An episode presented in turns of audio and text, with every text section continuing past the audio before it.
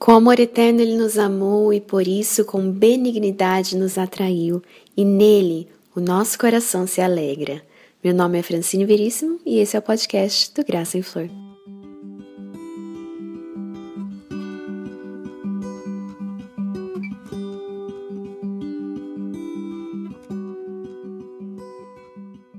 Qual a importância para a mulher cristã da boa aparência? Quais são os limites saudáveis que devemos estabelecer para não sermos nem fúteis nem desleixadas? Como a filosofia do eliminar e concentrar ajuda e facilita as nossas vidas? Vamos conversar sobre isso hoje em mais um estudo do livro Formosura Feminina da Anne Ortland. Assim que você acordar e tomar consciência de si mesma, fique logo apresentável.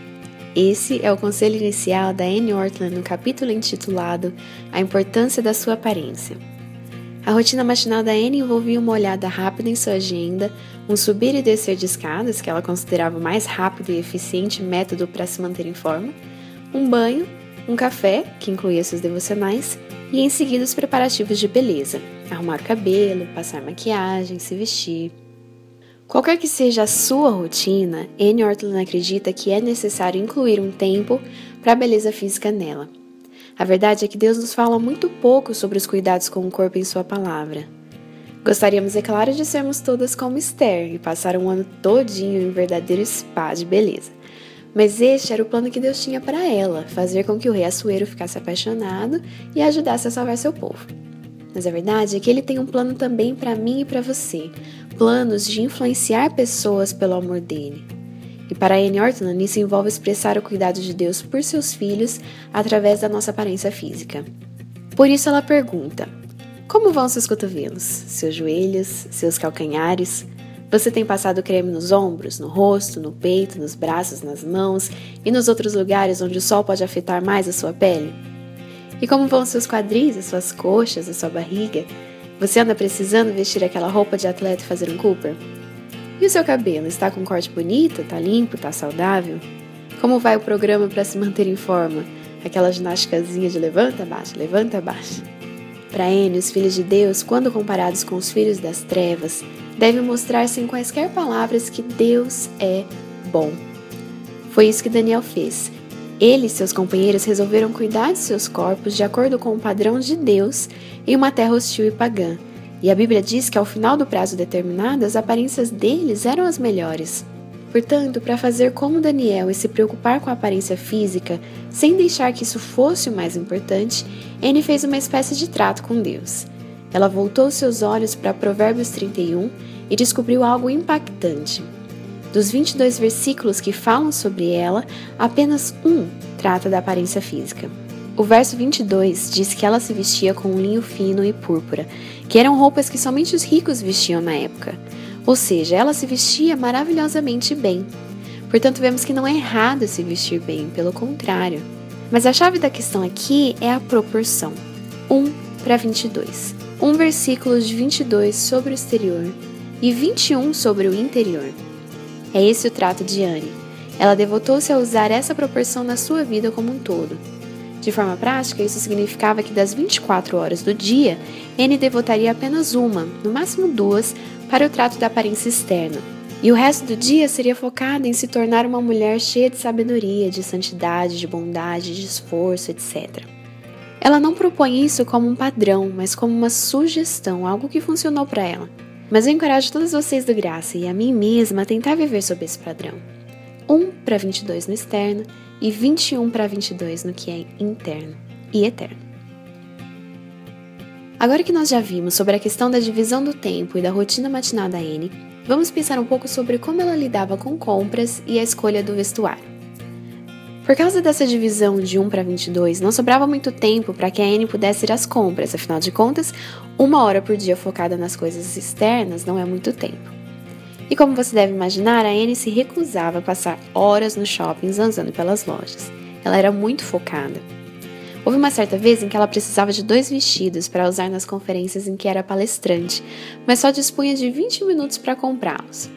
Houve uma certa vez em que ela precisava de dois vestidos para usar nas conferências em que ela era palestrante, mas só dispunha de 20 minutos para comprá-los. Ela orou ao Senhor que a ajudasse, pegou o carro e parou em uma loja que gostava.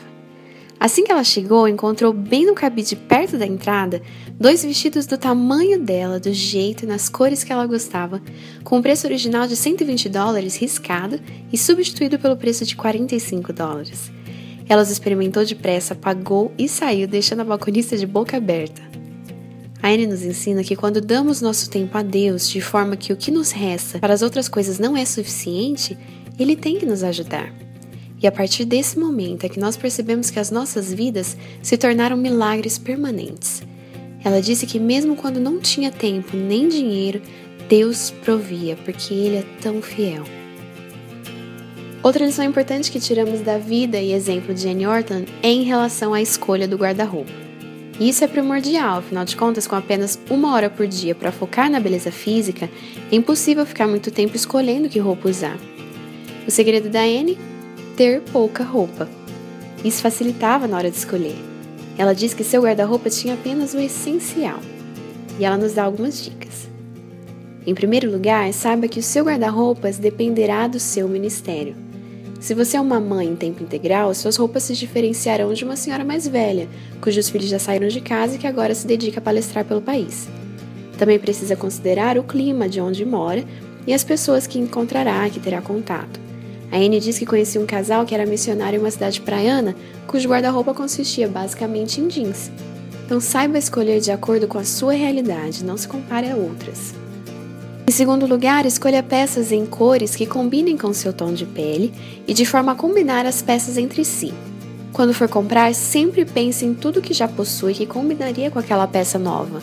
Não compre nada de forma aleatória sem pensar naquilo que já tem. Por fim, o lema de Anne para muitas coisas, inclusive guarda-roupa, era eliminar e concentrar. Para ela, não fazia sentido termos guarda-roupas transbordantes com tantas mulheres precisando de ajuda. É preciso que separemos aquilo que é bom, mas que não usamos tanto, e doemos, de forma a manter o mínimo possível para nós mesmas. A Anne nos desafia dizendo: Você deseja ter diante de Deus um guarda-roupa inteligente? Então elimine o supérfluo e concentre-se em algumas roupas certas dentro de um esquema de cores. E uma dica extra que a Anne nos dá? Todas as noites, despede o conteúdo da sua bolsa em cima da cama e jogue fora tudo que não serve, papel de bala, anotações ultrapassadas, etc. E o que serve, guarde nos bolsos corretos. Dessa forma, sua bolsa ficará apenas com o que é dispensável. É a filosofia do eliminar e concentrar colocada em prática nos mínimos detalhes. A Anne termina esse capítulo dizendo: Meu objetivo é apresentar-me bem arrumada, gastando o mínimo possível de tempo, para ser realmente elegante, gastando muito pouco dinheiro, para ser uma mulher vestida de linho fino e de púrpura, usando apenas a proporção de 1 para 22 do meu tempo e da minha atenção, para poder empregar os outros 21 de 22 assim. O coração de seu marido confia nela. A força e dignidade são os seus vestidos e ela sorri do futuro. Fala com sabedoria e instrução da bondade está em sua língua. Atende ao bom andamento da sua casa e não come o pão da preguiça. Enganosa é a graça e vã a formosura, mas a mulher que teme ao Senhor, esta será louvada. Para terminar, queridas ouvintes, vamos orar juntas a oração que Anne fez? Ó Senhor amado, faze com que o meu amor por ti apareça 22 vezes mais do que a minha aparência exterior. Mantenha as proporções da minha vida como as da mulher virtuosa de Provérbios. Amém.